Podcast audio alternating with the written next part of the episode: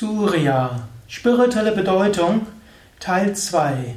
Surya, die Sonne, der Sonnengott von in der indischen Astrologie, symbolisiert auch das höchste Selbst. So wie die Sonne letztlich das, der einzige Lichtbringer auf der, in diesem ganzen Planetensystem ist, so ist auch das Selbst, das höchste Selbst, der Lichtbringer für alles. In, du kannst am Himmel den Mond sehen, du kannst die Venus sehen, den Mars sehen, Merkur sehen, mit einem Teleskop auch Jupiter, Saturn, hm, diese Planeten kannst du sehen, aber das Licht all dieser Planeten stammt letztlich von der Sonne. Auch der Mond wird von der Sonne beleuchtet. In diesem Sinne steht Surya auch für die, den Mittelpunkt des Planetensystems und steht für das höchste Selbst, das Bewusstsein.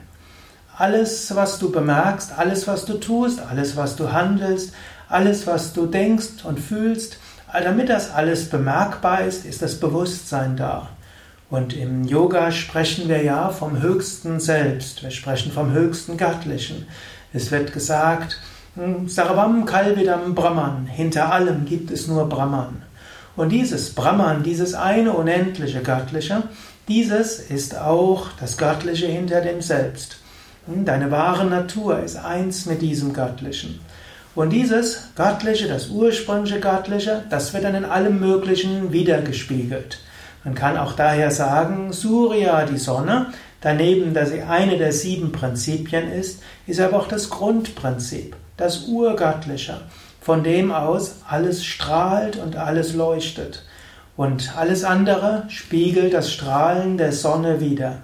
In diesem Sinne, jegliche Manifestation von Surya ist letztlich auch wiedergespiegelt durch die anderen Kräfte.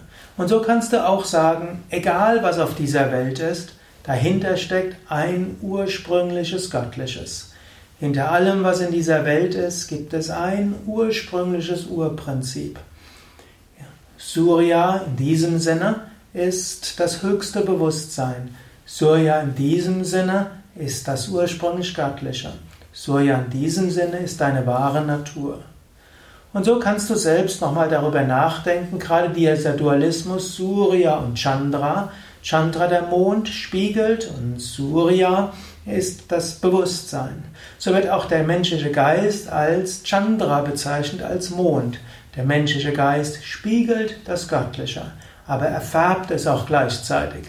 Der Mond nimmt zu, nimmt ab, ist meine den Wolken verborgen und mal vorne dran. Es gibt auch mal Mondfinsternis, es gibt Vollmond, Neumond und so weiter.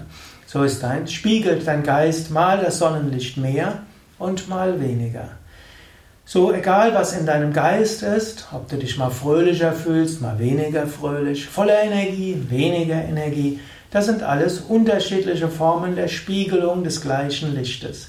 Die Sonne bleibt immer gleich. Nur der Mond spiegelt das Bewusst spiegelt das Sonnenlicht in unterschiedlichem Maße, mal mehr und mal weniger. Und so kannst du dir auch bewusst machen, egal was dein Geist so alles tut, Tief im Inneren bleibt dein Bewusstsein unendlich und ewig. Und egal, was du so tust oder auch nicht tust, und egal, wie sehr du dich freust oder nicht freust, tief im Inneren, dein Bewusstsein bleibt immer gleich und ewig. Das ist vielleicht die tiefste Bedeutung von Surya, der Sonne. Hinter allem, was du erfährst, hinter allem, was du spürst, bleibt immer das eine Göttliche. Und egal wie viel du dieses Göttliche spürst, du bleibst immer eins und unendlich. In diesem Sinne, das war der zweite Vortrag über Surya, die spirituelle Bedeutung der Sonne, hm, diesmal vom höchsten Aspekt. Sonne symbolisiert den Mittelpunkt oder ist der Mittelpunkt dieses Sonnensystems, dieses Planetensystems. Surya symbolisiert Brahman, das Absolute. Surya symbolisiert die Tiefe deines Selbst. Mehr über Surya findest du auf unseren Internetseiten www.yoga-vidya.de. Dort kannst du eingeben den Suchbegriff Sonne oder auch Surya und wirst eine Menge lesen, auch hören können, sehen können über Surya und Sonne vom weltlichen und spirituellen und astrologischen.